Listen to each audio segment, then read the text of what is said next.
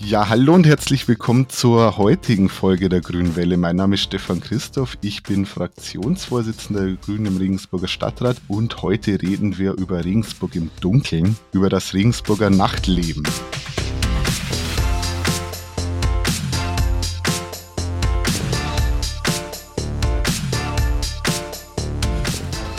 Und dazu habe ich heute als Gast Leila Stanojevic, Vorsitzende des Jugendbeirats der Stadt Regensburg. Herzlich willkommen, grüße dich. Hallo Stefan, danke, dass ich heute dabei sein darf. Danke, dass du da bist. Ähm, wir hätten gerne heute noch jemanden vom Amt für kommunale Jugendarbeit zu dem Projekt Nachtschicht mit dabei gehabt. Leider ähm, haben wir dafür keine Genehmigung von der Stadt bekommen. Das finde ich sehr schade. Ich hätte gerne auch noch eingehender über dieses Projekt gesprochen. Aber ich glaube, dass wir beide nachher am Rande auch noch darauf zu sprechen kommen werden. Wir wollen heute, wie ich anfangs schon gesagt habe, vor allem über das Nachtleben in Regensburg sprechen, und zwar das Nachtleben draußen. Auch wenn es gerade, wenn ich aus dem Fenster schaue, noch nicht so einladend ist, draußen seine Nächte zu verbringen, ist das heute unser Thema und wir werden in einer der nächsten Folgen, vielleicht schon im März, weiter über das Nachtleben in Regensburg sprechen wollen und zwar über das, was sich drinnen abspielt, über die Sperrstunde und über vieles andere. Glaube ich auch noch ein spannendes Thema. Aber jetzt machen wir einfach mal die Augen zu, denken, es wäre draußen schöner, es wäre draußen wärmer, es wäre Sommer und dann kann man in Regensburg, finde ich, die langen Abende draußen auch ganz gut genießen. Es gibt viele Plätze, die ganz beliebt sind, aber einer davon ist die Janinsel ganz nahe an der Altstadt, schöne Aussicht über diese Regensburger Altstadt und man kann hier guten Abend mit Freundinnen verbringen. Und es gab dort, und das war ein großes politisches Thema vom Winter 2020 bis Frühjahr letzten Jahres, ein Betretungsverbot nachts, das die Graue Koalition eingeführt hatte. Es gab da auch heftigen Widerstand, auch von unserer Fraktion. Es gab eine große Petition von mehreren Jugendorganisationen, zum Beispiel auch von der Grünen Jugend. Und daraufhin ist das Betretungsverbot im letzten Jahr auch wieder abgeschlossen abgeschafft worden. Es gibt und das ist ja der Hintergrund des Ganzen bei beliebten öffentlichen Plätzen oft so Nutzungskonflikte, wo sich die Leute, die gern feiern möchten, die Leute, die dort wohnen, ins Gehege kommen und hier eben auch genau auf der Janinsel und am Grieser Spitz. Es geht einerseits auf der einen Seite eben um Lärm, der bei den AnwohnerInnen ankommt. Es geht auch um Müll, der auf der Janinsel entsteht. Wir haben schon ganz lange gefordert, eine aufsuchende Jugendarbeit, so ein Peer-to-Peer-Format einzuführen, bei dem Jugendliche auch mit Jugendlichen sprechen, über die Probleme aufklären. Und das haben wir dann auch letztes Jahr realisieren können. In Regensburg ist das jetzt eben das Projekt Nachtschicht äh, geworden. Da hätte ich jetzt auch gerne die Erfahrungen von der Stadt äh, dazu gehört. Das ist schade, dass es leider an der Stelle nicht funktioniert, aber ich frage jetzt dich einfach mal, was hast du denn bisher von dem Projekt mitbekommen und wie findest du das? Wie schätzt du das ein? Also ich habe das Projekt Nachtschicht als solches kennengelernt, dass Jugendliche im Alter von 18, 19, 20 Jahren an die besagten Orte gehen, und die Besucher dort fragen, gar nicht mit politischen Zügen oder irgendeinem Bildungs- oder Vermittlungsauftrag dahinter, sondern einfach um die Besucher dort kennenzulernen, zu fragen, wie geht's dir? Wie findest du es hier? Was ist dir wichtig hier? Was könnte man anders machen?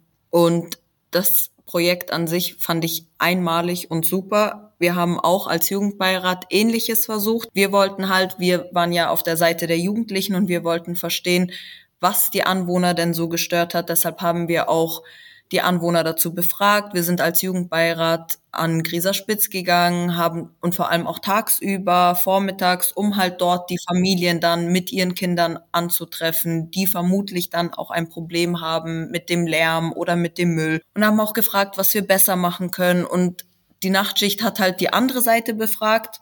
Und Kommunikation ist immer sehr, sehr wichtig weil um in einer Argumentation voranzukommen, muss man die Gegenseite erst verstehen und kennenlernen, um zu wissen, wo denn überhaupt das Problem ist.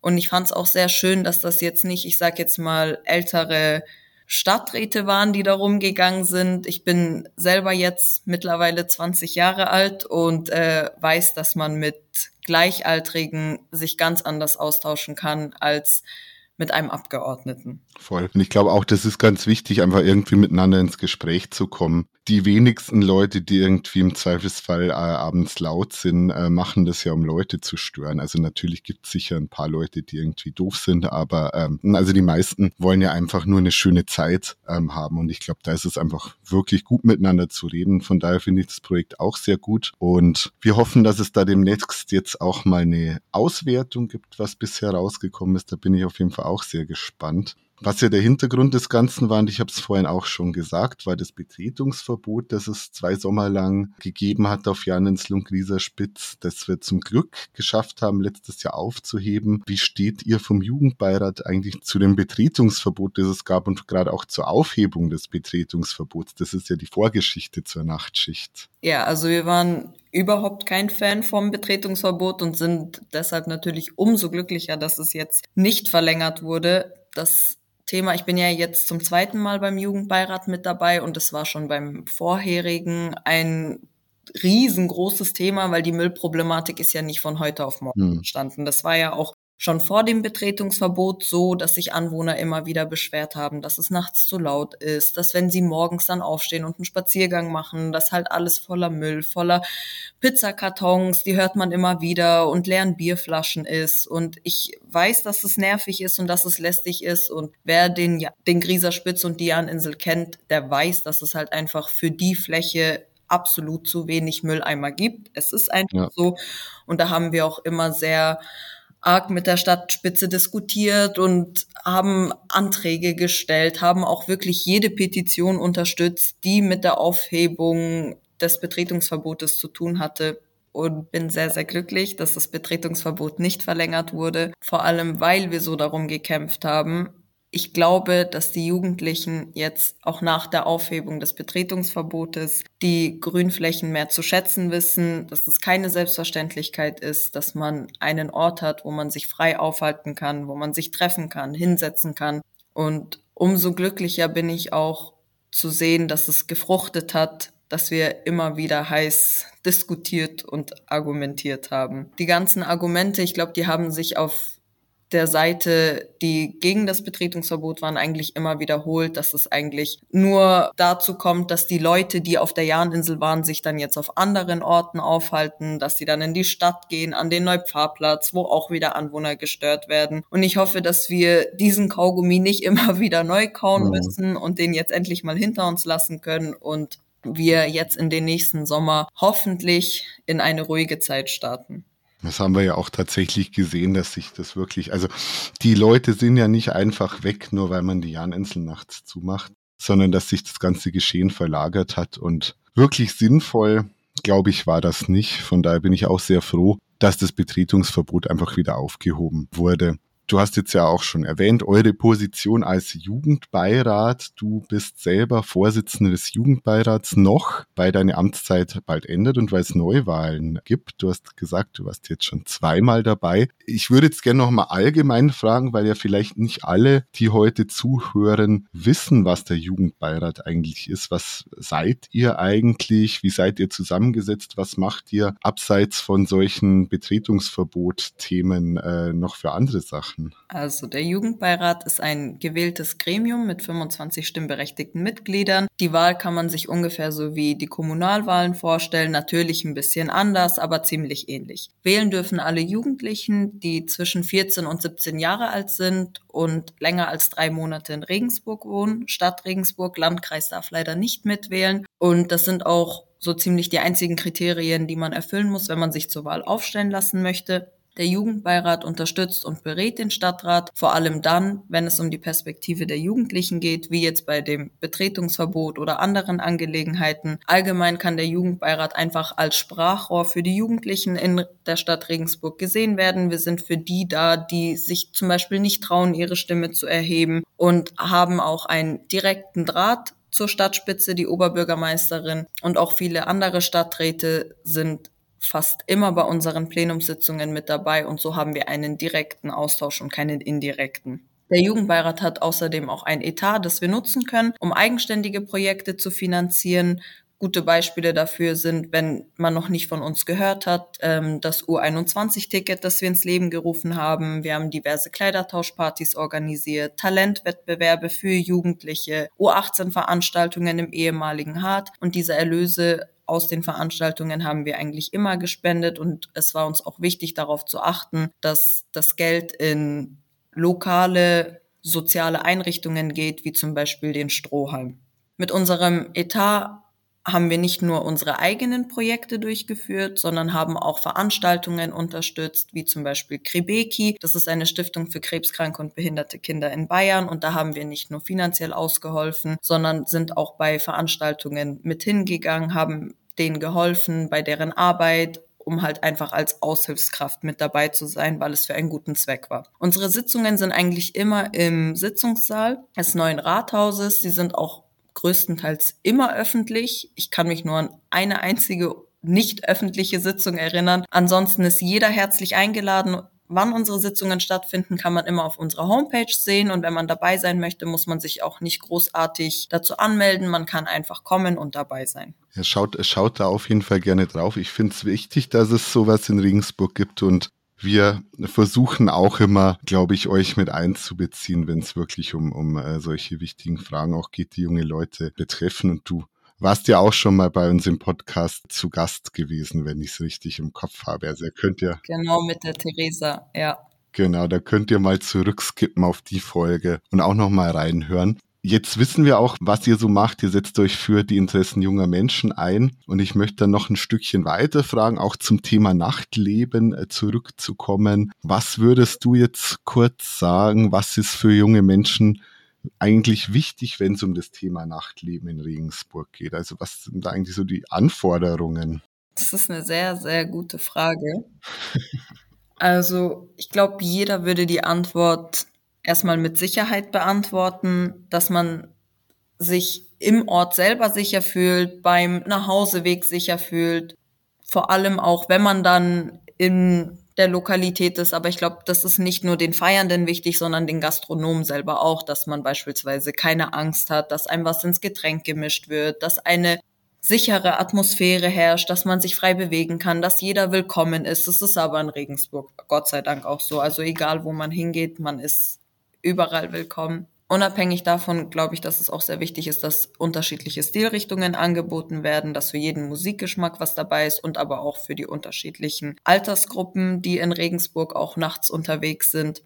Und dass nicht alle Clubs und Bars an einem Ort sind, dass jeder von seinem Wohnort nicht immer nur am Petersweg feiern gehen kann, sondern dass die Clubs und Bars auch bisschen in Regensburg verteilt sind. Du lieferst mir die perfekte Überleitung zu meiner letzten Frage, das Thema Entzerrung für Clubs und Bars natürlich. Aber wir haben ja auch gesagt, wir wollen auch drüber reden, wie sieht's draußen beim Feiern aus. Äh, Flächen wie die Janinsel sind, glaube ich, schwierig ersetzbar. Es ist einfach ein schöner Ort, aber ich halte es trotzdem für sinnvoll, sich mal auf die Suche zu machen. Gibt's nicht vielleicht auch andere Flächen? Es muss nicht alles immer auf die Altstadt zentriert oder um die Altstadt rum sein. Die Stadt hat versucht, sich da auch schon mal auf die Suche zu machen. Bisher wirklich was rausgekommen ist leider noch nicht beim Thema Freiflächen zum Feiern. Aber wenn ihr euch oder wenn du dir eine Freifläche zum Feiern wünschen könntest, was macht eine gute Fläche aus, würdest du sagen? Also eine gute Fläche hat für mich vor allem, wenn es dann nachts dunkel wird, viel mit Beleuchtung zu tun. Es muss beleuchtet sein, weil es draußen ist und das hat dann auch wieder was mit der Sicherheit zu tun. Etwas, wo ich den Weg sehe, fühle ich mich sicherer als durch irgendwelche Gassen, wo ich tasten muss oder mit meiner Handytaschenlampe gucken muss, wo ich denn jetzt überhaupt jetzt hingehe. Dann sind Toilettenmöglichkeiten in der Nähe ganz, ganz, ganz wichtig, weil die Freifläche kann noch so schön sein und die Atmosphäre kann noch so toll sein. Wenn ich jedes Mal eine halbe Stunde laufen muss, nur weil ich mal kurz zum Pieseln muss, ist diese Fläche automatisch nicht mehr wirklich großartig attraktiv für mich. Dann ist es noch wichtig, aber da glaube ich, haben wir jetzt auch ein bisschen aus dieser Jahninsel-Problematik gelernt, dass äh, genügend Mülleimer zur Verfügung stehen und extrem schön würde ich es finden, wenn da noch eine kleine Pfandstation wäre, weil wenn man jetzt zum Beispiel zum Vorglühen oder einfach so sich bei der Freifläche trifft, und dann aber in eine Bar weiterzieht, dann nimmt man natürlich nicht seine leeren Flaschen mit und es gibt aber Leute, die Pfandflaschen sammeln und auch auf diesen Erlös angewiesen sind. Wäre natürlich entgegenkommt für die, wenn die nicht weiterhin die Mülleimer durchsuchen müssten, sondern extra da gekennzeichnet ist, hey, Pfandflaschen da hinstellen. Sonst, glaube ich, sind es eigentlich keine großartigen Sachen, die mir dazu noch einfallen.